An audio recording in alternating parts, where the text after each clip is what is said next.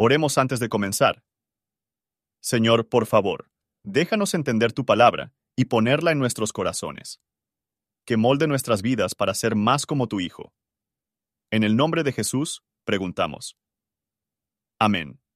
Capítulo 2 Yo soy la rosa de Sarón y el lirio de los valles. Como el lirio entre las espinas, así es mi amiga entre las doncellas. Como el manzano entre los árboles silvestres, así es mi amado entre los mancebos. Bajo la sombra del deseado me senté, y su fruto fue dulce a mi paladar.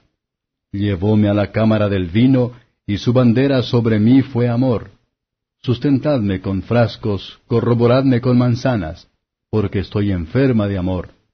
Su izquierda esté debajo de mi cabeza, y su derecha me abrace. Yo os conjuro, oh doncellas de Jerusalén, por las gamas y por las siervas del campo, que no despertéis ni hagáis velar al amor hasta que quiera. La voz de mi amado, he aquí él viene, saltando sobre los montes, brincando sobre los collados. Mi amado es semejante al gamo o al cabrito de los ciervos. Helo aquí, está tras nuestra pared, mirando por las ventanas, mostrándose por las rejas. Mi amado habló y me dijo, Levántate, oh amiga mía, hermosa mía, y vente porque he aquí ha pasado el invierno, hace mudado, la lluvia se fue. Hanse mostrado las flores en la tierra, el tiempo de la canción es venido, y en nuestro país se ha oído la voz de la tórtola. La higuera ha echado sus higos, y las vides en cierne dieron olor. Levántate, oh amiga mía, hermosa mía, y vente. Paloma mía, que estás en los agujeros de la peña, en lo escondido de escarpados parajes, muéstrame tu rostro, hazme oír tu voz, porque dulce es la voz tuya y hermoso tu aspecto. Cazadnos las zorras, las zorras pequeñas, que echan a perder las viñas, pues que nuestras viñas están en cierne. Mi amado es mío y yo suya, él apacienta entre lirios. Hasta que apunte el día y huyan las sombras, tórnate, amado mío, sé semejante al gamo o al cabrito de los ciervos sobre los montes de Beter. Comentario de Matthew Henry Cantares. Capítulo 2. Versos 1 al 7. Los creyentes son hermosas, como vestido con la justicia de Cristo, y fragante, como adornada con las gracias de su Espíritu, y se desarrollan bajo los rayos refrescantes del sol de justicia. El lirio es una planta muy noble en el este, crece hasta una altura considerable, pero tiene un tallo débil. La iglesia es débil en sí misma, pero es fuerte en él que la apoya.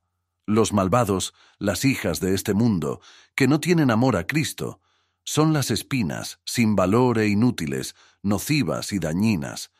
Corrupciones son aguijones en la carne, pero el lirio entre las espinas, ahora, se trasplanta en ese paraíso donde no hay ortiga o espina. El mundo es un árbol estéril para el alma, sino que Cristo es fructífera. Y cuando las almas pobres se reseca de convicciones de pecado, con los terrores de la ley o los problemas de este mundo, estáis trabajados y cargados, pueden encontrar descanso en Cristo. No es suficiente para pasar por esta sombra, pero hay que sentarse debajo de él. Los creyentes han gustado que el Señor Jesús es misericordioso. Sus frutos son de todos los preciosos privilegios de la nueva alianza comprada con su sangre y comunicado por su espíritu. Promesas son dulces para un creyente y los preceptos también. Indultos son dulces y la paz de la conciencia dulce. Si nuestras bocas están fuera del gusto por los placeres del pecado, consolaciones divinas será dulce para nosotros. Cristo le va al alma a buscar y encontrar comodidades a través de sus ordenanzas que son como una casa de banquetes donde sus santos festejan con él. El amor de Cristo, que se manifiesta por su muerte y por su palabra es la bandera que muestra, y los creyentes recurren a ella. Cuánto mayor es que con el alma cuando se está enfermo de amor a Cristo, que cuando saciado con el amor de este mundo. Y si Cristo parecía haberse retirado, sin embargo, era ya entonces un pronto auxilio. Todos sus santos están en sus manos, que sostiene con ternura sus cabezas doloridas. Encontrar a Cristo Por lo tanto, cerca de ella, el alma está en el gran cuidado que su comunión con Él no se interrumpan. Fácilmente nos entristecemos al espíritu por los ánimos equivocadas. Que los que tienen la comodidad, el miedo de pecar a la basura. Versos 8 al 13. La Iglesia misma plazca con pensamientos de mayor comunión con Cristo. Ninguno aparte puede hablar al corazón. Ella lo ve venir. Esto se puede aplicar a la perspectiva de los santos del Antiguo Testamento, tuvieron la venida de Cristo en la carne. Él viene como satisfecho de su propia empresa. Él viene rápidamente. Incluso cuando Cristo parece abandonar, es solo por un momento. No tardará en regresar con la eterna bondad amorosa. Los santos de la antigüedad lo vieron, que aparece a través de los sacrificios y de las instituciones ceremoniales. Lo vemos por espejo, oscuramente, como Él se manifiesta a través de las quelosías. Cristo invita al recién convertido a surgir de la pereza y el desaliento, y dejar el pecado y las vanidades del mundo, para la unión y comunión con Él. El invierno puede significar años pasaron en la ignorancia y el pecado, sin fruto y miserable, o las tormentas y tempestades que acompañaron su convicción de culpabilidad y peligro. Incluso los frutos inmaduros de la santidad son agradable a Él cuya gracia los ha producido. Todas estas señales alentadoras y evidencias de favor divino son motivos para el alma a seguir a Cristo más plenamente. Levántate, pues, y salir del mundo y de la carne, entrar en comunión con Cristo. Este cambio bendita se debe completamente a los enfoques y las influencias del sol de justicia. Versos 14 al 17. La iglesia es la paloma de Cristo. Ella vuelve a Él como su Noé. Cristo es la roca, en quien solo ella puede pensar en ella seguros y encontrarse a sí misma fácil, como una paloma en el hueco de una roca, cuando se golpea a las aves de rapiña. Cristo le llama a acercarnos confiadamente al trono de la gracia, teniendo un gran sumo sacerdote allí, a decir cuál es su petición. Habla libremente, no temen un ligero o un rechazo. La voz de la oración es dulce y agradable a Dios. Los que son santificados tienen la mejor hermosura.